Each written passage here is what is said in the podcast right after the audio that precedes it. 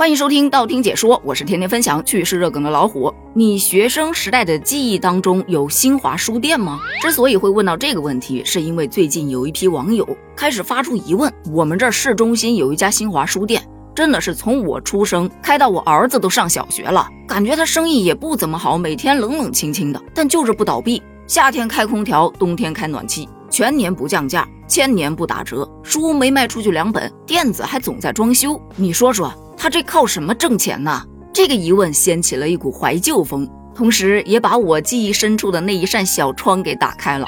我上学那会儿，家就住在新华书店对面。其实也并不是说有多爱学习、多爱看书，主要是你头凉快啊，而且书上新速度还挺快。再加上以前读书啊，真没多爱惜书本的。今天丢本语文，明天丢本参考资料，一般小书摊儿买不着，还只能到新华书店里面去买。上了初中以后，就基本上很少去了。相对于很多网友的啊，新华书店还在呢，他怎么这么多年屹立不倒啊？这样的感叹，我可能稍微要好一点点，因为我前几天就已经发过这样的感叹了。那是因为这不是马上暑假了吗？学校要买暑假作业了。相较于以前是学校里发，然后家长直接付钱，这一次老师直接发了个二维码，让大家自己到新华书店的小程序上面去下单，地址统一填学校孩子的班级。我当时还感叹了一下，哟，新华书店还在呢，哎，现在挺会搞创新啊，都搞上小程序了。但今天看到大家的感叹，新华书店才是隐藏的终极 BOSS 啊，你知道吗？新华书店那就是图书界的扫地僧啊。为什么有此一说呢？那是因为看起来好像不怎么显眼的新华书店，其实啊，在图书界一直都是龙头老大。虽说价格标得高，千年不降价，但它压根儿就不靠零售。人家靠的是什么？靠的是教材教辅。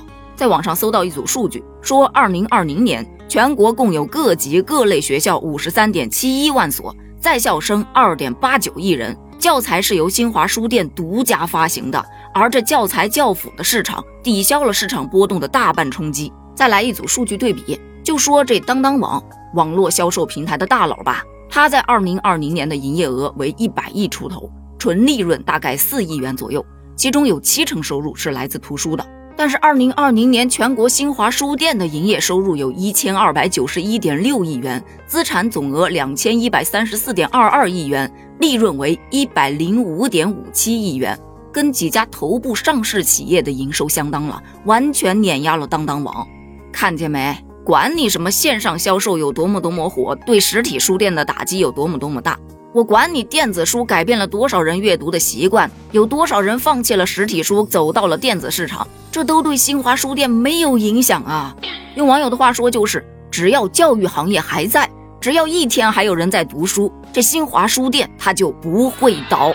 除此之外，印刷发行工作也是新华书店的盈利来源之一。再加上新华书店往往啊坐拥一整座大楼。也就是说，他抛开了最大的开支房租。不仅如此，他还能腾吧腾吧留出一些空余的地方去租给别人。说他是图书界的地产大亨，一点都不为过，简直是毫无人性啊！土豪的豪。所以说，冬天开暖气，夏天开空调，那点电费算点啥？而对于网友说的，为什么新华书店的书最多也就给你打个九折、九五折，他绝对不会再给你往下降？有人解释。因为这是他的使命啊！你想啊，如果连新华书店他都开始降价了，其他中小图书企业还火不火了？而且他把那个价格标杆往那儿一放，直接把最高售价给你封顶了。你要能贵过他去，你就指定卖不出去。这么一解释，顿时觉得这新华书店的形象蹭蹭蹭就上了好几个台阶。话虽然是这么说，但是纵观我们这儿的新华书店啊。我记得以前开了很多家分店的，但现在也关了好几家了，就剩下两三家。个人觉得还是可能跟经营模式有关。你看现在有很多大城市的新华书店都开始搞创新了，在文化区可能就有书店加文具店的组合模式，而在一些商业区就多了书店加咖啡店以及书店加奶茶店的经营模式。所以说，与时俱进，跟着社会需求走，跟着时代的发展去做变化、做创新也是非常重要的。好啦，咱们本期节目就聊到这儿了。